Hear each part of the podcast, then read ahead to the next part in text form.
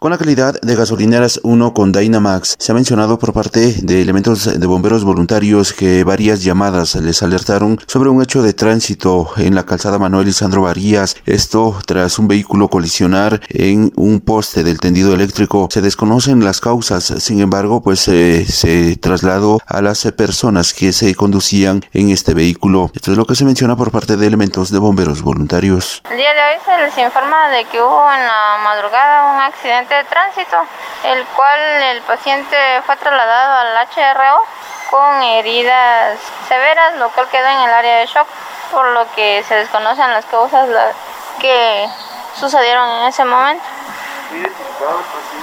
Sí, su nombre Cristian Sack y Jorge Sack eran dos, dos pacientes. En el área del cráneo.